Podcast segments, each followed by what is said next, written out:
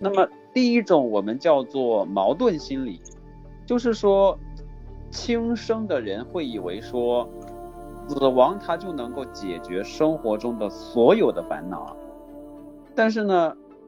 这里也要强调一点什么呢？就是说，很多死亡的事情，它可以给自己带来方便，但是他有没有想过说，养育他的人、他的朋友啊，以及跟他有交集的人，是不是会受到伤害？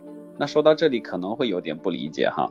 如果我们回顾第一集说到的 PTSD，就是创伤后应激障碍，了解。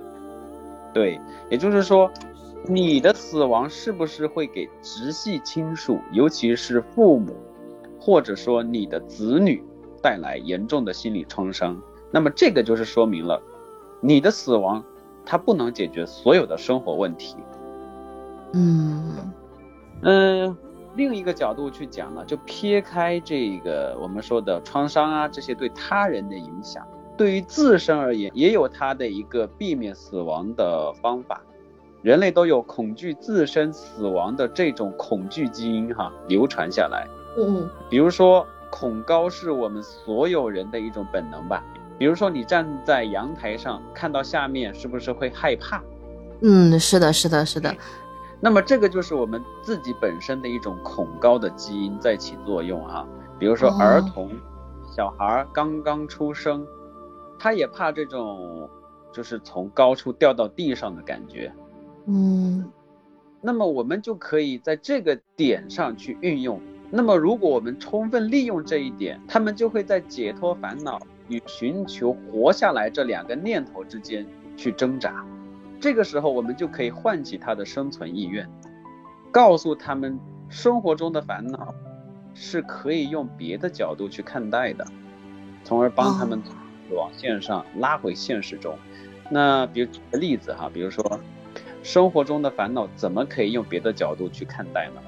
下雨天的时候哦，我知道了，是不是说他有两个儿子，一个是卖伞，一个是卖布，然后下雨天呢，他怕自己呃那个卖布的儿子生意不好，然后他这个呃太阳天呢，就是他又怕自己。卖伞的儿子生意不好，所以他每天就会觉得很不开心，闷闷不乐，就会担忧嘛，啊，怕两个儿子啊，就是这个生意不好啦，然后他就会担心，然后这样的思维方式的话，他肯他肯定是会不不开心的，每天会过得闷闷不乐。对对对。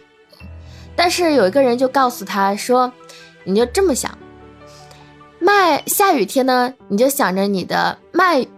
伞的儿子生意会好，然后到太阳天呢，你就想着你卖布的儿子生意会好，他哎就换了一个角度，换了一个思维，那他的心态就会变得非常的平和，就觉觉得啊，对这样的思维方式，好像就想一想，哎，好像就没有那么的闷闷不乐了，对，对，这种就是我们说的换一个角度去考虑事情，事情本身它没有变化。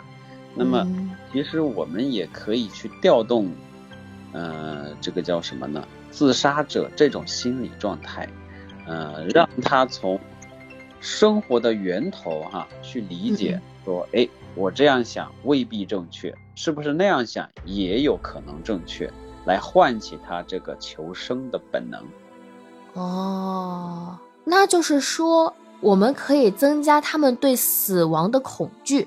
然后激发他们对生活的渴望，从而获取他们求生的愿望。对呀，现在主播是越来越能领会我们心理学的知识点了。没有没有没有没有。